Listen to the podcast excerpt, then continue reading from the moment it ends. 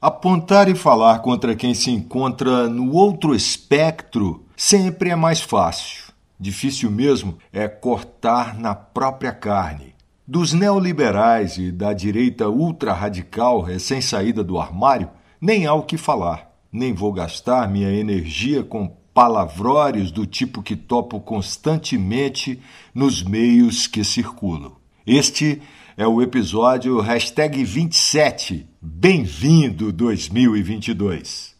Se você quer compreender o que a política tem a ver com a fé e a espiritualidade, está no lugar certo. Fé e política são duas grandezas a serem compreendidas e harmonizadas. Eu sou Eugênio Magno e este é o podcast Política com Fé. No episódio hashtag 3 do dia 6 de dezembro do ano passado, ao fazer uma breve retrospectiva dos principais acontecimentos do ano e das tragédias que o nosso podcast recém-nascido, com apenas quatro edições, havia abordado, a pouca esperança em dias melhores no curto prazo me direcionaram ao vaticínio. 2020 o ano que não acaba em dezembro. Eu disse, dentre outras cositas más, na edição que recebeu essa manchete, que nos idos da infância acordava sempre no primeiro dia do ano com a expectativa de que o ano novo fosse verdadeiramente novo. De tanto crer e querer, lampejos melodiosos desse desejo bafejavam aquela doce e saudosa inocência com reluzentes novidades. Os anos foram passando e os vislumbres daquele novo tão brilhante e vivo foram escasseando e as novidades se acomodando na sequencialidade linear do tempo Cronos, que apesar de trivial por ser sequencial, avançava, ainda que sem rumo. Mas eis que chegamos em 2020 e, em uma manobra rápida, passamos a ter um misto de impressões difusas da realidade. O tempo passou a avançar circularmente, engolindo sua própria cauda. Caminhamos em slow, entramos no modo stand-by. O tempo parou ou retrocedemos? Às vezes a sensação é de que vivemos tudo isso e mais alguma coisa não dita, não explicada e, quiçá, nem mesmo explicável.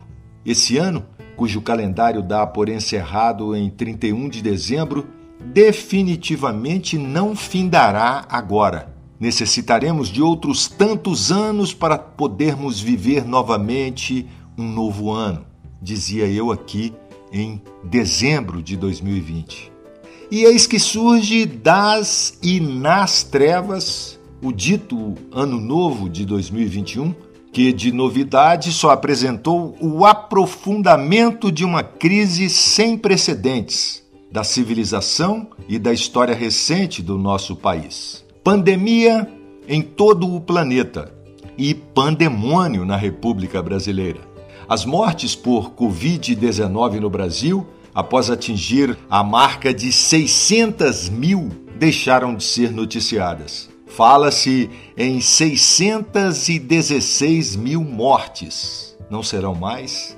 E 616 mil mortes, embora seja o correspondente à população de pelo menos duas cidades de porte médio para grande, é apenas um número. Ainda assim, coloca o Brasil na vexatória segunda colocação no ranking de letalidade por Covid no mundo, ficando atrás apenas do país mais importante do globo, os Estados Unidos, que também vem andando de marcha ré. A morte por Covid tem muito mais significância do que os algarismos indicam. Ela tem nome, endereço, identidade, parentesco e outros laços. Atingiu mães, pais, filhos, irmãs, maridos, parentes, amigas, colegas de trabalho, gente famosa, pessoas simples. Antônio, Maria, Manuel, Vera, Gilson, Geralda. Isso é pouco. E todo o restante? Tem muito mais. Deus, por acaso, é brasileiro? Se é, está com vergonha de admitir. Nesse ano que se encerra, somente aqui nesse podcast falei de muitas outras desventuras que nos assombraram em 2021. Não sou pessimista, tampouco arauto do caos. Dediquei muitos textos nas publicações com as quais colaboro com minhas reflexões e também no meu blog, e aqui, é evidente, tratando de muitos temas. Falei de desemprego, do ócio compulsório, da opressão, da impostura do digital em nossas vidas. Disse que o Brasil ia de mal a pior. Tratei do divino e do profano, das várias faces da intolerância, mas também Anunciei iniciativas de economia popular solidária, os sinais de esperança na América Latina, a fé em nossa atividade cotidiana. Destaquei iniciativas de educação para a paz e uma série de episódios voltados para o aprendizado e a prática de uma filosofia da tolerância. Assim como muitos companheiros abnegados, temos lutado na trincheira que nos é própria, sem esmorecimento, e assim pretendemos continuar. Afinal, escolher essa luta ou ser escolhido e se ver constantemente nela já se tornou rotina, cotidiano, prática de vida. Entretanto, não podemos deixar de fazer as críticas, as autocríticas e, por que não, falar das decepções em nossas próprias trincheiras, que são enormes. O corporativismo de alguns grupos é tamanho que fica escancarado o jogo aético praticado por seus representantes, atores autores dessa dramaturgia tragicômica. As instituições que mais criticam e atacam comportamentos, políticas e procedimentos não conseguem mais sustentar para a plateia o teatro a que se impuseram. É difícil dizer se é a hipocrisia que cresceu a ponto de fazer grandes sombras sobre seus cultivadores ou se eles realmente passaram a acreditar tanto nos papéis que representam que, presos em jaulas de ouro, Autônomos e autômatos consomem-se entre si e a si mesmos num banquete de alto canibalismo referencial e narcísico de insignificâncias que é deprimente. O cinismo graça e qualquer nesga de poder vem se transformando em balcão de troca, espaços para a prática de nepotismos cruzados e diretos. Apontar e falar contra quem se encontra no outro espectro sempre é mais fácil. Difícil mesmo é cortar na própria carne. Dos neoliberais e da direita ultra-radical, recém-saída do armário, nem há o que falar. Nem vou gastar minha energia com palavrórios do tipo que topo constantemente nos meios que circulo. Enquanto os capitalistas ricos, mas também os pobres iludidos com a ideia de uberização profissional, fazem proselitismo da prosperidade liberal, alguns setores que se autodenominam de esquerda, encarapitados nos sindicatos, nas universidades, nas religiões, na mídia, nas artes, e mesmo nos partidos políticos usam o discurso de defesa dos pobres para garantir a estabilidade de seus status. Dois anos de pandemia foi mais do que suficiente para ver a profusão de inutilidades que é produzida, embalada pela lógica produtivista que invadiu o mundo intelectual. Ver e sentir debaixo do nariz todo o odor desse populismo adornado pela razão cínica, com romantização da pobreza identitarismos que pautam pela defesa de protagonismos e empoderamentos seletivos é nauseante.